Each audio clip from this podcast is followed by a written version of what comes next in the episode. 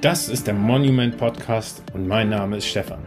Ziel dieses Podcasts ist es, Menschen mit außergewöhnlichen Lebensgeschichten und inspirierenden Ideen vorzustellen, um dir dabei zu helfen, deine eigenen Träume umzusetzen. Inspirierende Geschichten von Menschen aus der ganzen Welt helfen uns dabei, unser eigenes Potenzial zu entdecken und zu verwirklichen. Wir schreiben mit dir Geschichte, die Geschichte unseres Lebens.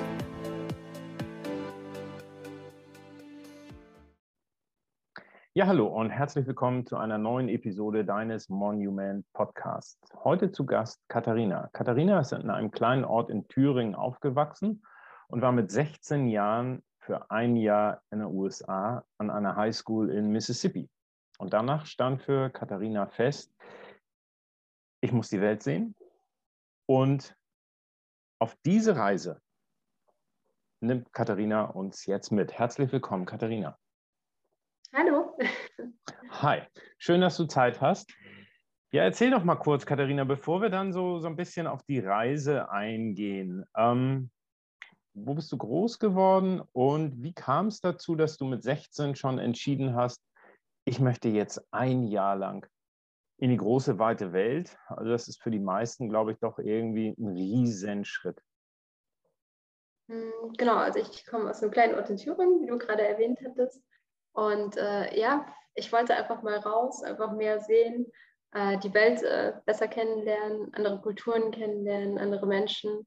Und dachte mir, so ein Austauschjahr in den USA ist dafür eine gute Gelegenheit. Und bin dann ja auch gleich äh, in den Südstaaten gelandet, was nochmal was ganz anderes ist auf jeden Fall.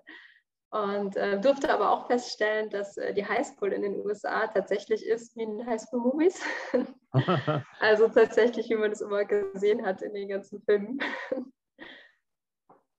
Und danach stand für dich fest, ähm, ich werde nicht in Thüringen irgendwie bleiben, ich muss die Welt sehen. Das genau, also ich glaube, wenn man einmal äh, so ein bisschen äh, die Luft, andere Luft geschnuppert hat, quasi in, anderen, in einem anderen Land, dann äh, will man einfach auch noch mehr davon und will schauen, ähm, wie anders ist es denn dann auf der anderen Seite der Welt dann wieder. Mhm. Und äh, genau, daher bin ich dann auch gleich nach dem Abitur auch gleich wieder ins Ausland gegangen, erstmal nach Frankreich. Ja. Ähm, ich, ich komme nochmal auf die Südstaaten zurück. Du hattest eben gesagt, äh, ein Jahr Highschool und dann gleich in die Südstaaten. Hast du mhm. einen, einen Unterschied kennengelernt irgendwie zwischen Südstaaten und, und dem Rest der Vereinigten Staaten? Mm, ja, also ich habe ja dann eben ein Jahr in Mississippi gelebt und später dann auch nochmal in New York und bin auch viel ähm, allgemein gereist, äh, an der Westküste, in Florida, in Chicago, die Gegend. Und äh, auf jeden Fall ist es alles komplett unterschiedlich. Also die Südstaaten sind halt wirklich noch mit dem krassen Südstaaten-Akzent. Äh, man geht jagen, fischen, äh, in die Baumwollfelder. Äh, schwimmen im Mississippi River und natürlich die Kirche hat immer noch einen riesigen Stellenwert. Also man geht mehrmals die Woche in die Kirche. Und das ist natürlich in New York zum Beispiel, ich, wo ich da dann eben ein paar Jahre später gewohnt habe, was ganz anderes. Okay, und ich finde das spannend, äh, dass so, wie du jetzt eben beschrieben hast, in den Südstaaten dieses, äh, ich gehe noch jagen, ich gehe fischen und so weiter. Ich hätte auch gedacht, dass sowas auch im Norden noch viel vorhanden ist, weil da ist ja auch einfach Weide und Natur. Ne? Ja, also wahrscheinlich auch in Idaho etc., aber da, mhm. da war ich halt gar nicht. Ja. Genau, ich war ja dann eben in New York und da war es mhm. komplett anders natürlich ja. in den Großstädten.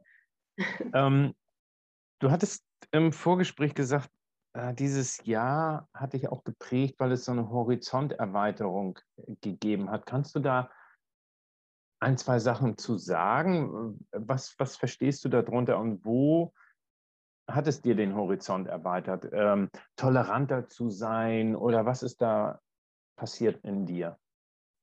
Ja, also zum einen wird man natürlich auf jeden Fall viel schneller wachsen durch sowas, wenn man einfach alleine äh, für ein Jahr weggeht und äh, wächst ja auch an den Problemen, die es dabei auch gibt. Und ähm, zum anderen, es sind halt komplett andere Menschen, es sind komplett anders aufgewachsen, als wir es in Deutschland getan wie auch mit der Kirche zum Beispiel. Also in Deutschland geht ja keiner von uns wahrscheinlich dreimal die Woche zur Kirche oder ähm, ist so im Football involviert wie jetzt irgendwie in den USA. Und also es ist schon komplett wirklich eine andere Kultur. Und gerade dadurch, finde ich, wird man eben auch toleranter eben anderen Kulturen gegenüber und äh, auch neugieriger Neuem gegenüber. Und ja, will einfach auch mehr davon sehen. Ähm, spannend, weil du hast eben gesagt, man, man wird ja auch erwachsener und wächst an seinen, an seinen Aufgaben und an den mhm. Problemen. Und dadurch kommt natürlich auch ein, ein immer größeres Selbstvertrauen, weil ich mir selber vertrauen kann, mit den Problemen fertig zu werden. Ähm, kannst du so einen, einen Punkt mal schildern, wo du sagst, wow, da stand ich aber echt vor einem Problem in diesem Jahr und ähm, habe da dann wirklich viel gelernt für mich? Hm, also das eine war zum Beispiel allein der Hinflug. Da gab es ja ein paar Probleme. Da bin ich ein bisschen festgestellt. Ich musste zweimal umsteigen. Ähm, jedes Mal wurde der Flug verschoben oder ist ganz ausgefallen. Letzten Endes war ich dann äh, fast zwei Tage unterwegs äh, mit verschiedenen Zwischenstopps letzten Endes. Und dann nach circa ein, zwei Monaten musste ich auch die Gastfamilie wechseln, weil es eben äh, Probleme mit den Großeltern gab, die schwer krank wurden etc. Oha. Und die Organisation hatte dann auch gesagt, ja, entweder muss ich dann in einen ganz anderen Staat, weil sie hatten eben keine Familie mehr in dem Ort, oder ich muss mir selber eine Gastfamilie suchen. Und dadurch, dass ich eben schon viele Freunde hatte an der Highschool, haben die dann für mich quasi eine neue Familie gesucht. Und das hat geklappt. Das ist ja, cool. Das hat super funktioniert. Aber dass so innerhalb von zwei Monaten äh, so tolle Freundschaften entstehen, dass die sich darum kümmern, dass du dort eine neue Familie findest, das finde ich bemerkenswert. Ja. Cool. ja, ich bin ja auch immer noch in Kontakt äh, mit vielen von damals und das ist ja jetzt mittlerweile auch schon 17 Jahre her. Ja, ja, super. Ähm, du hast eben noch gesagt, bevor wir gleich ein bisschen aufs, aufs weitere Reisen kommen, ähm, die das Highschool-Jahr war so, wie wir uns das hier vorstellen und aus Filmen kennen. Mhm, genau. ähm, äh, kannst du da noch mal zwei Sachen zu sagen? Also so, so richtig schön klischeehaft. Mhm, genau, also es, es, war tatsächlich so, dass wir halt eine riesen äh, Graduation Party hatten, eine Prom mit danach noch Afterparty im Hotel. Jeder hatte einen gefälschten Ausweis. Ähm, ab 21 darf man erst trinken etc. Ähm, ja, die Cheerleader waren immer mit den Footballern zusammen. Die, die Menschen in der Band waren die Nerds. Also es war wirklich so, wie man es kennt aus dem Film. das ist echt spannend. Okay. Ja, ich habe es auch gar nicht so erwartet. Also. Ja. Okay, du bist dann, bist ja zurückgekommen und hast äh, dein Abi gemacht und bist nach dem Abi gleich wieder nach Paris gegangen und hast ja. dort im Disneyland gearbeitet. Was, ähm, was hat dich dazu bewogen, dahin zu gehen? Und was hat es, ja, was hast du da kennengelernt? Hm, also ich wollte einfach äh, zwischen Abi und Studium ein bisschen arbeiten und das am liebsten halt nochmal im Ausland und bin dann zufällig in der Agentur für Arbeit sogar äh, auf die Ausschreibung gestoßen, eben im Disneyland, war dann bei dem Casting in Bonn damals und äh, genau, habe dann die Zusage bekommen, dass ich da eben die zwei, drei Monate arbeiten kann. Ähm, ich fand es äh, recht spannend, weil wirklich das Team aus, aus Leuten aus allen Ländern Europas eigentlich bestand. Also da war alles dabei, aus Finnland, äh, mhm. Schweden, Italien, Spanien, einfach alles. Und das finde ich auch super interessant, einfach so ein multikulturelles Team kennenzulernen. Du sagtest eben Casting. Was, was waren denn so die, die Voraussetzungen? Musste man fließend Französisch sprechen oder wie darf ich mir das vorstellen? Genau, also Sprachen halt, also Englisch und Französisch. Und ja, ich glaube, damals waren auch so ein paar Rollenspiele oder sowas noch dabei, wie man halt okay. mit bestimmten äh, Situationen umgeht, wenn Gäste mhm. zu einem kommen. Und genau. Okay. Nach dieser Zeit hast du dann in Passau angefangen zu studieren. Das war, ist ein Studiengang gewesen, den habe ich noch nie gehört. Ich meine, das hat nichts zu bedeuten. Aber, aber äh, erzähl mal, was hast du da dann gemacht? Äh, genau, ich habe Kulturwirtschaft studiert, also International Culture and Business Studies. Äh, und zwar ist das ähm, quasi ein Mix aus ähm, BWL-Studium, das war so die eine Hälfte, und die andere Hälfte verschiedene Fremdsprachen, Kulturen, äh, Geschichte, Politik dieser Länder. Also man hat quasi ähm, sich dann spezialisiert. Im BWL habe ich mich auf Marketing spezialisiert und äh, sich dann noch auf den Kulturraum spezialisiert, wo ich im Bachelor mich eben äh, auf Nordamerika spezialisiert hatte und im Master dann auf Südostasien. Mhm. Okay. Und während des Studiums hattest du im Vorgespräch gesagt, hattest du vier Praktika, zwei im Inland, zwei im Ausland und währenddessen warst du eben halt unter anderem in New York. Genau, ja. Da habe ich bei einer Marketingagentur gearbeitet. Ja, und ähm, was waren da so deine, deine Highlights in, in New York? ja, es war einfach, ähm, ja, allein schon in New York zu leben. Also ich habe nicht mhm. direkt in Manhattan gewohnt, aber in New Jersey, also direkt auf der anderen Seite. Mhm. Und musste einfach nur durch die Tunnel fahren und war dann schon, stand direkt eigentlich fast am Times Square und habe auch direkt bei Madison Square Garden gearbeitet. Und äh, ja, allein schon in der Stadt zu sein, äh, mit dem Gewusel und dem ganzen, das war auch wieder wie im Film. Und ja, einfach so eine Großstadt kennenzulernen, also das hat man ja auch in Deutschland gar nicht. Also auch wenn man mal in Berlin gewesen ist, kann man ja gar nicht vergleichen eigentlich mit New York. Und da halt zu leben und zu arbeiten eine Zeit lang ist schon was ganz anderes. Okay. Ähm, du hattest gesagt, dass äh, eben halt bei dir auch andere Arbeitskulturen im, im, großen Interesse stehen. Und da ist dir besonders in den USA aufgefallen, so die Lockerheit in Unternehmen. Ähm, mhm. Was kannst du da nochmal was zu sagen? Weil ich fand das ganz spannend, was du da erzählt hast. Also bei meinem Unternehmen war es halt so, dass die Hierarchien sehr flach waren. Und ähm, ja, also man jetzt nicht irgendwie zum, zum Vorgesetzten wirklich auf, aufgesehen hat, sondern alles eigentlich so auf einer Ebene war. Was aber auch so ein bisschen daran liegen kann, dass man eben immer you sagt im Englischen, mhm. anstatt eben nochmal mit sie oder du zu unterscheiden, wie es halt im Deutschen ist. Genau. Mhm. Cool. Also New York muss schon Hammer sein. Und ähm, du hast dann ja deine Masterarbeit geschrieben und hast dann auch dich am Anfang erstmal selbstständig gemacht und nebenbei genau. noch als Hostess gearbeitet. Was hast du als selbstständig, selbstständige Tätigkeit gemacht und was hast du da als Hostess gemacht? Also meine Masterarbeit hatte ich ja erstmal noch in Indonesien geschrieben. Mhm also ähm, auf Bali und auch zum ähm, Tourismusmarketing auf Bali. Und anschließend ähm, wollte ich quasi ins Marketing, hatte aber eigentlich noch nicht alle Bereiche, die ich mir gerne angucken wollte, angeschaut. Also ich war mal im PR, ich war mal in der Markenkommunikation, im Grafikdesign etc., aber noch nie im Eventbereich so wirklich. Und dann dachte ich mir, okay, dann schaue ich mir den jetzt erstmal an und ähm, ja, mache mich selbstständig, so als Projektleitung, Teamleitung, Hostess bei verschiedenen Veranstaltungen. Und dadurch bin ich dann ähm, auch sehr gut rumgekommen, muss ich sagen. Also ich habe unter anderem auch bei der Ski-WM in Österreich gearbeitet, ähm, bei 24-Stunden-Rennen in Frankreich, in Le Mans, ähm, bei Formel-1-Rennen in verschiedenen Städten, Barcelona, aber auch viele in München, also vor mhm. Ort, mhm. Filmpremieren, Fußballspiele in der Allianz Arena, Bankenveranstaltungen, alles. Also ich hatte eigentlich jeden Tag komplett anderes äh, Programm, komplette andere Bereiche. Hört sich spannend an. Ja, war es auch. cool. Äh, hast du da so ein paar von den, den Fußballern oder Formel-1-Fahrern oder so, hast du da mit denen auch Kontakt gehabt? Ja, ja. Also ich kenne äh, sehr viele davon persönlich. Also Michael. Schumacher habe ich damals äh, mal okay. kennengelernt, die Fußballer, Angela Merkel, äh, Otto. Die, die, die Fußballer oder die Formel-1-Fahrer, ähm, wenn man die so persönlich kennenlernt, sind die so, wie das manchmal im Fernsehen rüberkommt, so unnahbar? Oder ist das, wenn, wenn, wenn man doch im, im kleineren Kreis ist, äh, doch was anderes? Es kommt immer so ein bisschen auf die Person an. Also ich okay. muss sagen, die Formel-1-Fahrer sind schon so ein bisschen verschlossener eher, mhm. was aber auch vielleicht daran liegt, dass es eben kein Teamsportart ist, sondern ein Einzelsport. Ja. Mhm. Ähm, die Fußballer sind schon eher offen.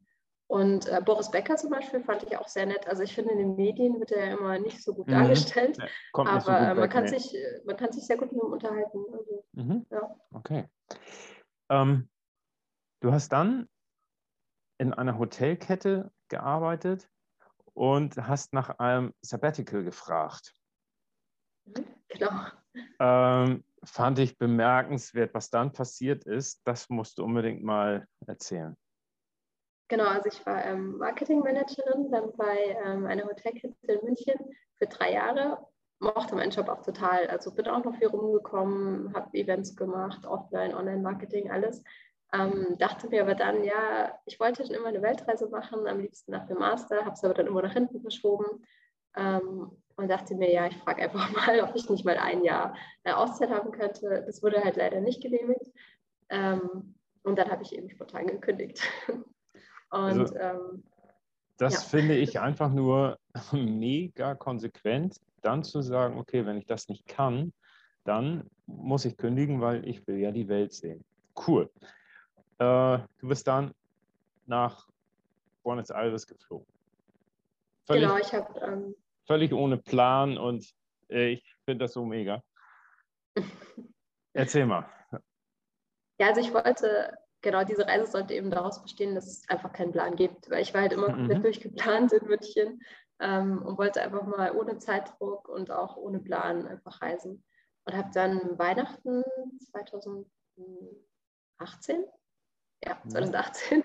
ähm, einfach einen Flug gebucht für ungefähr eine Woche später nach Buenos Aires, weil ich mir dachte, okay, Südamerika ist der einzige Kontinent, wo ich noch nie war, mhm. außer äh, Antarktis.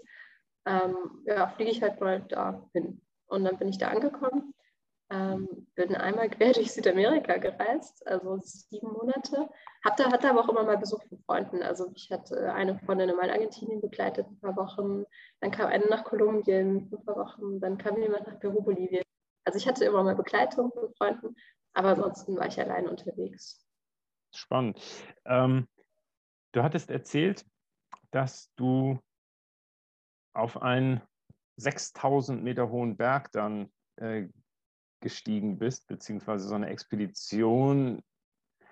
Erzähl mal, weil ich, ich kann mir das irgendwie so gar nicht vorstellen, denn das äh, ist so in, in meinen Vorstellungen so, was ihr da gemacht habt wow, mega riskant gewesen, aber erzähl mal. Ja, das war auch so eine spontane Idee. Ähm, ja, es gibt halt diesen äh, 6000er in Bolivien und der dauert so circa drei Tage, den zu besteigen. Und äh, wir dachten uns, ja, drei Tage haben wir jetzt noch Zeit, machen wir das doch mal. Ähm, sind da halt mit dem Guide. Entschuldigung, in welcher Höhe seid ihr gestartet? Ja, ich glaube so 3000 oder so. Okay. Mhm. 2.000, 3.000 mhm. ähm, also La Paz. Und ah, okay. mhm. Ähm, dann sind wir, genau, die, also die ersten zwei Tage liefen eigentlich ganz gut. Wir sind mit dem Guide dann eben, haben zweimal übernachtet, im Low Camp und im High Camp. Und ähm, in der zweiten Nacht mussten wir dann halt Mitternacht aufstehen quasi, um dann zum Gipfel hochzugehen. Allerdings gab es halt einen Schneesturm und dann meinte der Guide, ja, wir können auf gar keinen Fall da hoch, aber wir wollten es halt trotzdem einfach durchziehen, wenn wir schon einmal da oben sind. Und haben halt gesagt, ja, wir gehen trotzdem. War, ja, der der Meinung, dass das zu gefährlich ist, da jetzt ja. äh, in dem Schneesturm weiter zu, zu äh, klettern oder zu hoch zu gehen? Okay. Ja, also ich meine, die Guides, ja, natürlich, die sagen halt immer dann, lieber gar kein Risiko eingehen, dann ja. bleiben wir lieber noch ein, zwei Tage hier warten oder gehen halt wieder runter, aber warten war halt für uns keine Option weil meine Freundin halt äh, Tag danach schon wieder auf Deutschland fliegen musste. Und deswegen haben wir gesagt, äh, ja, wir probieren es trotzdem, sind dann mit, ich glaube, wir waren zu viert mit zwei Guides äh, trotzdem nach oben gegangen. Ja, haben uns durchgekämpft, das war auch super hart. Also am Ende auf allen Vieren dann auch auf dem, äh, ab 6000, durften dann auch ganz oben nur 10, 15 Minuten bleiben, wegen des Sauerstoffmangels. Und äh, ah ja, das war spektakulär. Also der Sonnenaufgang da oben war schon, war, hat sich auf jeden Fall gelohnt. Ich weiß nicht, ob ich es wieder machen würde. und die, die, zwei Guides, die haben dann gesagt, okay, äh, wir kommen mit, damit euch nichts passiert, oder? Genau. Okay. Wow. In, in Südamerika warst du dann noch äh, zum, zum Karneval. Ja, der, der, der Rückweg. Ja. Erzähl. Nee, ich wollte sagen, der, der, Rückweg war dann eigentlich noch auch, auch recht schwierig, weil da hat man dann ja gar keine Kraft mehr. Und als wir dann unten angekommen sind, äh, hat sich herausgestellt, wir sind viel zu schnell nach unten gegangen. Also haben mhm. uns dann auch die ganze Nacht übergeben durch die Höhenkrankheit. Und ja. genau, meine Freundin musste dann direkt zum Flieger und nach Hause. Und genau, und ich bin dann direkt in Amazonas weitergefahren. Ja, genau. Und im Amazonas hast du auch ein paar schöne Sachen so erlebt, wenn ich das richtig erinnere aus dem Vorgespräch mit Piranhas. Ja, genau. genau. Da ja, waren wir dann erstmal Piranhas fischen und grillen, äh, haben so ein paar Anacondas gefunden. Und, ja. Äh, wie, darf ich mir das vorstellen? Ein paar Anacondas gefunden. Also ähm, seid ihr da, hattest du da auch einen Guide und dann war da eine Gruppe oder wie war das? Hm, genau, also wir sind mit ein paar Leuten zusammen und einem Einheimischen quasi dann äh, durch den Amazonas gelaufen mit Gummistiefeln und äh, haben einfach mal geschaut, was wir da so finden. Gut, sag mal, ähm, im, im, Amazonas und auch da zum Besteigen des, des Hohen Berges, wie ist das da? Finden sich da immer einfach Reisegruppen, die das dann machen oder wie, wie ergibt sich so eine Gruppe? Hm, also in Südamerika war es ja so, dass ich noch in Hostels übernachtet habe. Mhm. Und da trifft man ja dann andere Reisende und schaut einfach mal, was ah, man okay. vielleicht zusammen macht. Deswegen ist es eigentlich auch ganz gut, nicht zu planen, sondern einfach nur mhm. ähm, alles zu nehmen, wie es kommt, weil dann bekommt man auch von vielen anderen noch äh, Ideen, wo man hinfahren könnte. Genau. Mhm. Okay, gut. Ähm, dann hast du. Ich glaube, auf den Karneval wolltest du noch zu sprechen. Genau, kommen. dann hast du noch erzählt, dass äh, du zum Karneval in Rio warst. Wie, wie darf ich mir das vorstellen? Also man kennt das ja aus dem, aus dem Fernsehen so ein bisschen, aber mir auch nicht. Das muss ja live äh, wahnsinnig spannend sein. Ja, war es auch. Also ich, ich habe es mir ganz anders vorgestellt, ehrlich gesagt. Also ich dachte, okay. das wäre halt so, eine, so ein Straßenumzug quasi mhm. wie bei uns. Ist es aber gar nicht. Also der Karneval in Brasilien besteht eigentlich aus äh, ganz vielen kleinen Partys, die irgendwie ein, zwei Monate lang ständig überall stattfinden, auf den Straßen, wo man einfach nur trinkt und feiert auf der Straße. Ähm, und dann eine Woche lang circa ist dann in Rio in der großen Arena, also Sambodrom heißt das, mhm. ähm, findet dann quasi diese, ja, wie nennt man das? Also wenn alle Samba-Schulen quasi gegeneinander antreten, mhm. ähm, ja, diese Competition statt. Und da kann man dann Tickets für kaufen. Und wir waren am allerletzten Abend dort und haben spontan äh, vorm Eingang einfach noch Tickets äh, gekauft. Und da war es dann so, die Sieger standen schon fest und die Top 5 sind nochmal aufgetreten quasi in umgekehrter Reihenfolge. Okay. Und das hat dann abends um, ich glaube um neun oder so angefangen und ging bis morgens um sieben. Also man hat halt quasi mit der ähm, mit der Fünftplatzierten angefangen. Die hatten dann anderthalb Stunden Zeit, um ihre Performance nochmal äh, vor allem durchzuführen. Dann gab es eine halbe Stunde Pause. Alle haben auf den Regen Samba getanzt und dann kam die nächste Gruppe. Und das Highlight kam dann eben quasi morgens. also der Erstplatzierte. Wow. Ja, und das ist quasi der Umzug. Also ich ja, ja. wusste auch vorher gar nicht, dass das in so, einem, so einer Arena stattfindet, sondern dachte immer, es wäre auf der Straße, aber ist gar nicht so. Okay. Ähm, du bist ja dann weiter und hast auch immer geguckt, wie, wie komme ich eigentlich einigermaßen billig von A nach B. Und hast dann auch Übernachtungsmöglichkeiten gefunden. Fand ich super spannend. Wusste ich nicht, dass es das gibt. Ähm, magst du den, den Hörern mal erzählen, was, was du da dann äh, mit Skyscanner und äh, Couchsurfing und so weiter, wie das funktioniert? Genau, also für ähm, Flüge nehme ich eigentlich immer Skyscanner und da kann man ja als Funktion eingeben, dass man in alle Orte dieser Welt fliegt quasi. Und dann gibt man einfach ein, den ganzen Monat oder die ganze Woche statt ein bestimmtes Datum und dann wird einem quasi der günstigste Ort zum günstigsten Tag quasi angezeigt. Und so habe ich das auch in Bolivien gemacht und dann kam bei mir halt Mexiko raus und da bin ich spontan nach Mexiko geflogen, also ohne es geplant zu haben. Und äh, genau, und in Südamerika bin ich eigentlich immer mit äh, Bussen gefahren und über Nacht teilweise auch, habe dann im Bus geschlafen, weil das waren ja schon sehr lange Strecken auch, mhm. ähm, zwölf Stunden teilweise oder auch mal 20. Und ähm, ja, in Mexiko war es dann so, äh, dass ich halt durchs Land auch reisen wollte, komplett ohne Plan. Dann habe ich in Mexiko ähm, aber einen Einheimischen kennengelernt am Strand, der meinte, ja, das kannst du auf gar keinen Fall machen in Mexiko. Das ist eines der gefährlichsten Länder der Welt, da kannst du auf gar keinen Fall äh, alleine im Rucksack äh, rumreisen. Ja, letzten Endes äh, ist er mitgekommen für zweieinhalb Monate, hat mir das ganze Land gezeigt, äh, war quasi ja, Reisebegleiter und Bodyguard in einem. Und ähm, dadurch bin ich eigentlich so auf die Idee gekommen, dass es ja eigentlich viel, viel cooler ist, mit einem Einheimischen das Land zu entdecken. Mhm. Ich meine, es ist auch sehr nett, in Hostels andere Reisende kennenzulernen, aber man lernt dadurch die Kultur des Landes gar nicht so intensiv kennen, wie man das eben tun würde mit einem Einheimischen. Und ähm, ja, dann habe ich nach Mexiko wieder mal Skyscanner verwendet und bin spontan in Chicago gelandet, wo ich eigentlich gar nicht hin wollte, weil ich mir dachte, ja, USA war ich ja jetzt schon so oft. Aber in Chicago war ich halt noch nicht und dann habe ich mich dann doch wieder entschieden, okay, dann doch nochmal USA. äh, und habe da dann angefangen äh, mit Couchsurfing. Also wo man dann quasi immer bei Einheimischen übernachtet, auf der Couch oder im Gästezimmer. Genau. Genau, das ist äh, dieses Couchsurfing, das ist auch eine App. Mhm. Genau, also man kann da entweder, also man sieht halt, wer hostet, also wer Leute aufruft bei sich in der jeweiligen Stadt und man sieht auch andere. Okay. Und die ja gerade vor Ort sind mhm. würden, oder die bieten einem das direkt an. Mhm. Und ähm, also da wird ja auch sichergestellt durch Bewertung, dass du da nicht äh, an, an irgendwen auch immer gerätst. Und ich als Reisender bekomme auch eine Bewertung, wo dann wieder die Aufnehmenden sehen können, ach, der hat jetzt sieben gute Bewertungen, das scheint ja in Ordnung zu sein. Was genau. sind da so? Also ich, ich würde nie bei jemandem übernachten, der keine Referenzen hat. Okay. Mhm. Gut. Ähm, was ist so die Quintessenz aus Süd- und Nordamerika? Was, was hast du da so für dich mitgenommen? Hm, also vergleichen kann man die beiden Teile auf jeden Fall überhaupt nicht. Also allein schon, als ich nach den ja, acht, neun Monaten Süd- und Mittelamerika dann nach Nordamerika kam, war ich schon total begeistert, wieder Mikrowellen zu sehen oder ordentlich gebaute Häuser quasi. Ähm, und ich habe einfach auch, zum Beispiel war ich einmal im Bus vom Flughafen in die Stadt, ich glaube, das war in Chicago sogar.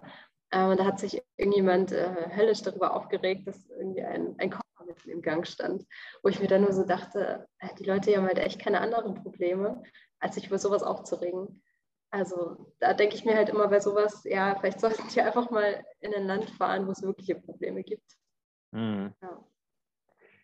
Gut, du bist dann ja für eine Zeit lang äh, über Weihnachten nach Hause gekommen? Mhm, genau, ich war dann, also ich war dann eben USA, Kanada und dann noch kurz in Kuba und dann bin ich nach Hause geflogen. Genau, und äh, da war ja nur, das war ja nur ein kurzer Zwischenstopp äh, genau. in der Heimat über Weihnachten mit Familie und danach ging es nach Afrika. Ähm, mhm. Ich habe zu Afrika äh, so in, in, Erinnerung, was du da so im, Vorgespräch erzählt hast, so einfach die Menschen haben nichts. Und da bin ich wieder bei dem, was du eben schon äh, Chicago und dann ärgert sich da einer, weil da ein Koffer im, im Bus im, im, Gang steht. Also was ist so das, was du in Afrika ähm, kennengelernt hast? Was hast du da bewundert? Also ich, ich, Afrika ist ein Kontinent, da zieht es mich auch magisch hin. Also da werde ich auf jeden Fall noch mal hin und hatte mal einen Podcast mit einem, der jetzt in Südafrika lebt. Der hat eine Lodge in, äh, in Sambia geleitet mhm. und äh, wo er sagt, das ist noch das richtige Afrika und nicht so irgendwie äh, Kenia und äh, also spannend, was der so erzählt hat. Was, was kannst du uns da so erzählen? Was sind deine Erfahrungen? Also man merkt halt, also ich war dann auch viel bei den Straßenkindern und den Waisenhäusern über Kontakte quasi, auch durch Couchsurfing unter anderem mhm. und ähm, durfte dadurch auch das, auch das wirkliche Afrika kennenlernen, also wie die Menschen nicht wirklich leben. Und ähm, ja, habe halt einfach gemerkt, dass sie wirklich kaum was haben, aber trotzdem dennoch ihr letztes Hemd geben würden und einfach trotzdem total glücklich sind immer. Und mhm. so ist es halt in der westlichen Welt halt leider nicht mehr. Da haben die Menschen meistens alles, was sie brauchen, wollen trotzdem immer noch mehr, aber sind trotzdem nicht zufrieden. Und in Afrika ist es eben so, man hat kaum was, gibt trotzdem alles und ist einfach glücklich, äh, sein Leben so führen zu dürfen. Ähm, kannst du das irgendwie, also das kenne ich auch aus Büchern, dieses, äh, was du jetzt eben beschrieben hast, der ähm, mit dem ich den anderen Podcast gemacht habe, der hat genau dasselbe beschrieben. Ich kenne einen, der hat in Kenia ein Waisenhaus und eine Schule aufgebaut, berichtet genau dasselbe. Home of Smile, Achim Fuchs. Ähm, wo, woran liegt das? Dass wir hier so an, äh, mit Problemen zu tun haben, die eigentlich ja, für 99,9 Prozent der Menschen gar keine Probleme sind, sondern uns geht es zu gut und wir machen uns Probleme? Oder? Genau, also ich glaube, es liegt schon daran, dass man halt gar nicht mehr weiß, was eigentlich die wirklichen Probleme sind.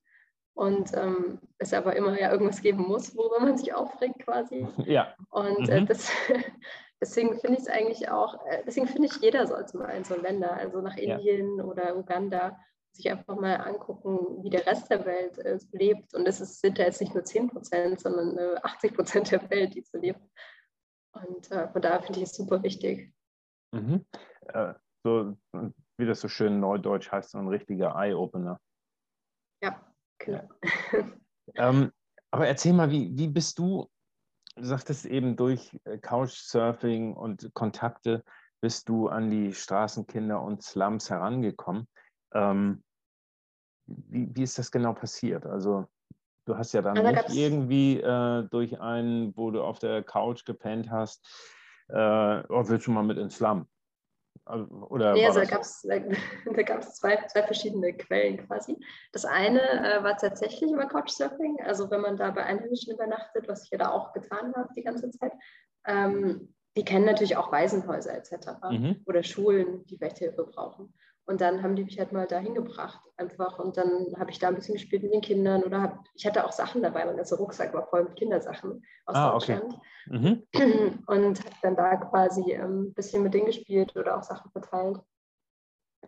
Und auf der anderen Seite ähm, habe ich über einen Kontakt ähm, quasi auch den Kontakt zu einem deutschen Arzt gehabt, der mhm. eine Organisation gegründet hat in, in Uganda damals. Mhm. Und zwar ist das ähm, Ring of Hope. Also geht es mhm. quasi so ein bisschen darum, äh, dass sehr viele afrikanische Väter einfach abhauen und die Mütter dann teilweise sterben oder halt total überfordert sind oder kein Geld haben für die Erziehung. Ähm, dass dann halt so ein bisschen so ein Adoptier, also ein Paten, Patenprogramm quasi geführt wird, dass man die Schule bezahlt und das Essen für mhm. das Kind von Deutschland aus oder das auch in ein Internat geschickt werden kann, wenn es halt gar keine Eltern mehr hat.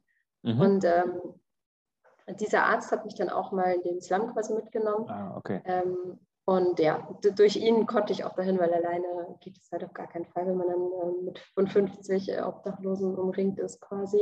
Und wir haben dann auch Essen hingebracht äh, zu den Obdachlosen. Genau. Mhm. Okay. Ja, Uganda. Ähm, als du in Uganda warst, da kam dann irgendwie, wenn ich das richtig erinnere, das große C, die große Corona-Krise. Und du hattest aber schon äh, eine Möglichkeit, nach Ruanda, ins Nachbarland zu gehen. Mhm. Was du da so erlebt hast, das möchte ich nicht erleben. Aber also da, dann äh, erzähl mal. Ja, also es gab, äh, Corona hat ja dann eben quasi in Europa schon angefangen gehabt im, im März. Und dann gab es eigentlich, erstmal hieß es ja, in den warmen Ländern hat man nichts zu befürchten, weil durch die Temperatur kann das Virus gar nicht überleben.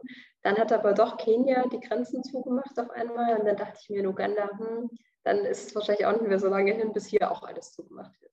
Ähm, hatte dann drei Möglichkeiten. Entweder ich bleibe jetzt hier in dem Waisenhaus, wo ich gerade war, oder ich fliege direkt zurück nach Deutschland, oder ich gehe nach Ruanda rüber, wo ich das Visum schon hatte. Ja, habe mich da die dritte Möglichkeit entschieden und es war auch genau der letzte Tag. Äh, an dem Abend wurden die Grenzen geschlossen, also in Uganda und Ruanda. Ähm, bin dann da angekommen. Mittags hatte auch einen Couchsurfing-Host eigentlich. Äh, der hat dann aber leider geschrieben, dadurch, dass ich weiß bin, kann er mich leider nicht aufnehmen, weil seine Familie meint, alle Weißen hätten Corona. Und äh, ja, stand dann quasi da, konnte nicht bei ihm übernachten. Alle Hotels und äh, Hostels haben auch geschlossen. Und habe mir dann gedacht, okay, dann probiere ich es einfach mal bei Expatriates, die ja auch weiß sind meistens. Und bin dann in eine Facebook-Gruppe bei Leuten aufgenommen worden quasi. Ja, bin dann am nächsten Tag zum Flughafen gefahren. Äh, ja, der war geschlossen. Der war auch dann ein halbes Jahr geschlossen tatsächlich. Und dann, ähm, ja, dann bin ich zur Botschaft. Da saßen noch fünf andere Backpacker davor. Und letzten letzten Endes kam dann eine Frau raus und meinte, ja, was macht ihr denn noch hier? Und wir so, ja, wir würden ganz gerne nach Hause fliegen. Und dann meinte sie, ja, der Botschafter ist leider schon letzte Woche abgereist. Und äh, ja, sie hat dann aber ganz, äh, also hat erstmal in Deutschland angerufen. Leider ähm, wurde da halt gesagt, ja, einen Rückruflieger gibt es von da nicht, weil da keine Touristen sind. Äh, hat, dann hat sie in äh, ganz Europa durchgerufen und letzten Endes sind wir dann durch die niederländische Regierung zurückgeholt worden nach Amsterdam nach ein paar Wochen. Und genau, und konnte man da dann nach Hause. Nach ein paar Wochen. Das heißt, ähm, habt ihr dann auf dem Botschaftsgelände geschlafen oder hast du dann, bist du dann zurück äh, in diese Art WG? Genau, ich bin wieder zu den Expatriates. Also sie meinten auch, ich kann so lange bleiben, wie ich möchte. Also sie mhm. hatten ein recht großes Haus und ich hatte mein eigenes Zimmer und wir hatten einen Garten, weil man durfte halt das äh, Grundstück gar nicht verlassen. Mhm. Also wenn man wirklich das Grundstück verlassen hat, dann äh, bestand die Gefahr, dass man erschossen wird. Es wurden auch welche erschossen Tatsächlich, in Kigali, ja. mhm. weil in der Straße wirklich nur Polizei, Militär und WHO unterwegs waren. Genau, also es war schon nicht so die beste Situation. Gerade auch, weil diese, ja, der Rassismus so ein bisschen umgekehrt war jetzt. Mhm. Also weil man hat halt den Weißen quasi die Schuld gegeben, Corona eingeschleppt zu haben. Und ja, von daher war es ganz gut, glaube ich, erstmal zurückzufliegen. Okay. Wow, also da wäre mir, glaube ich, ein bisschen die Düse gegangen, wenn ich nicht weiß, komme ich nach Hause und bin da in so. Ja, man wusste, man wusste halt auch nicht, wie lange das alles andauert. Also letzten Endes ja. war der Flughafen ja auch bis September geschlossen.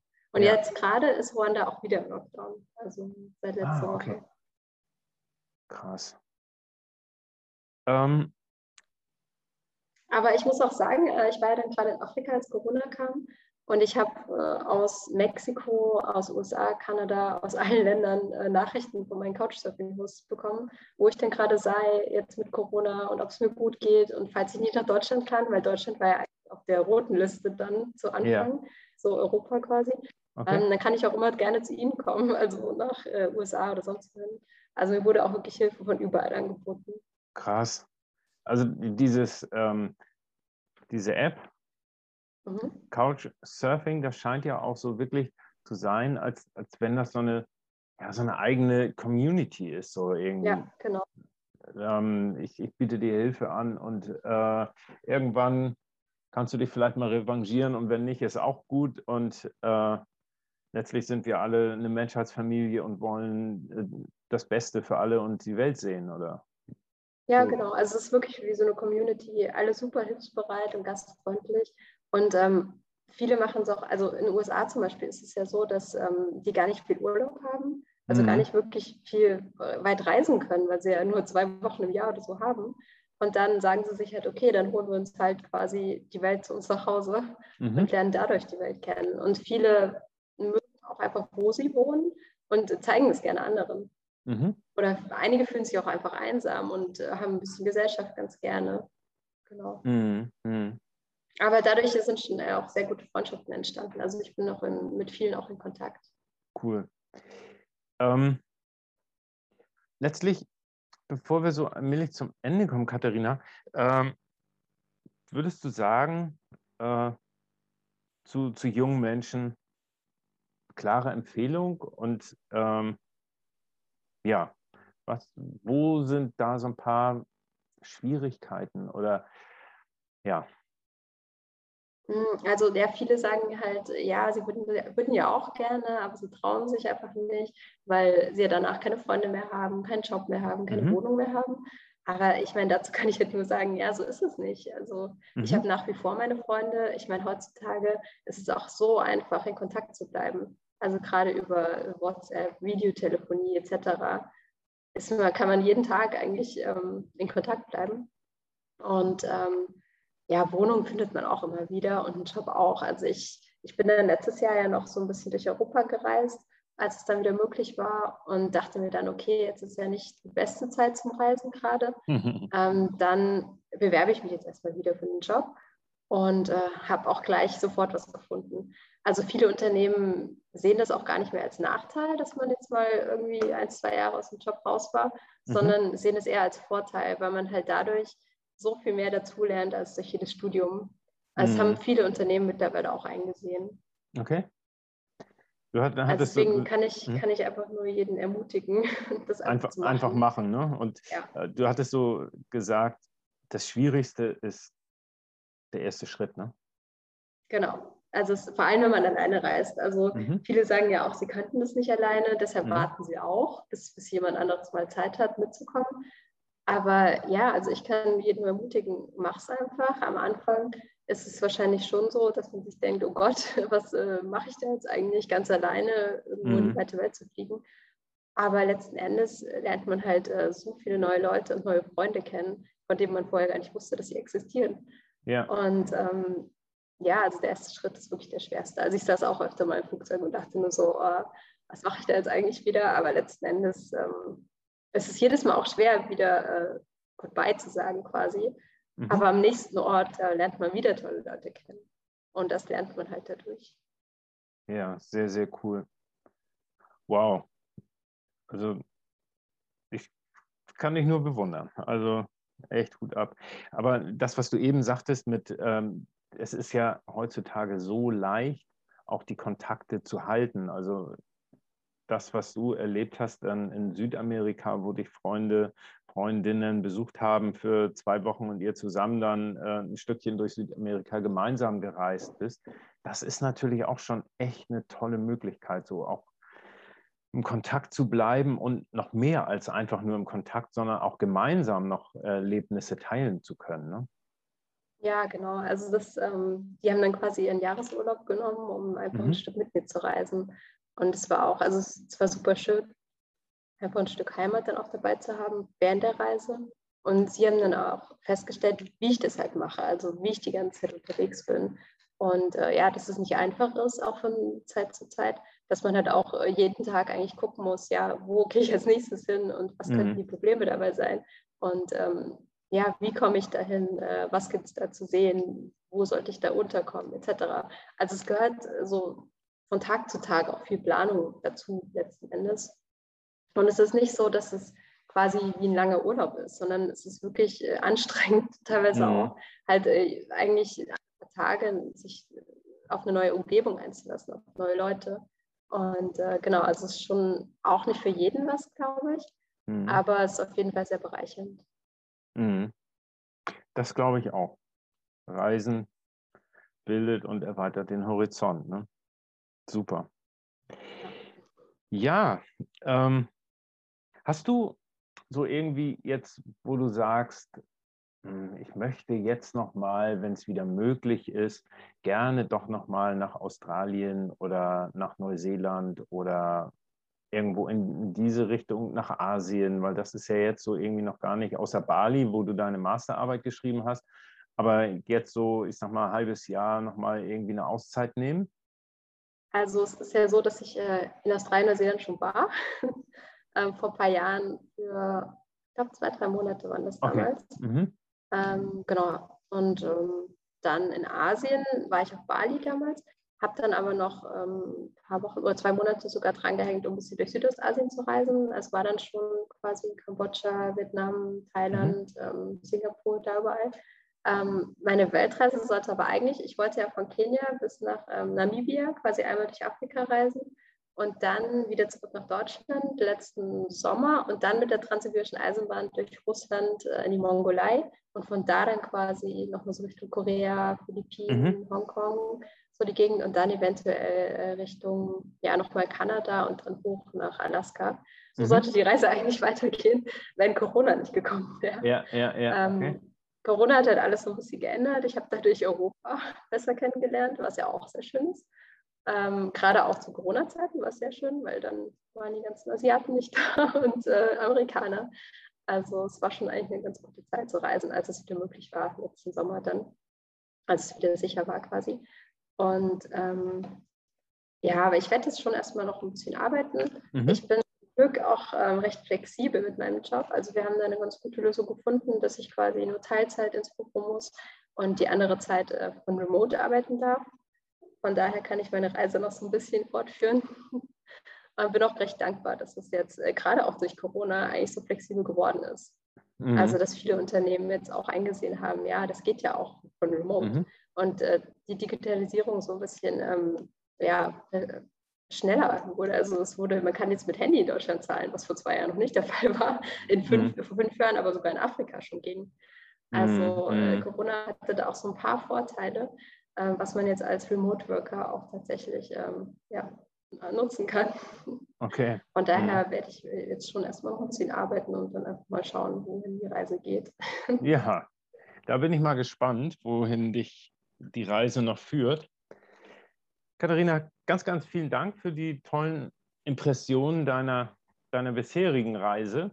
Und dir alles Gute und ja, in der Hoffnung, dass du noch die Transsibirische benutzen kannst, demnächst bald, um dann auch noch nachher am Ende nach Alaska zu kommen und wo dein Weg dich noch hinführt.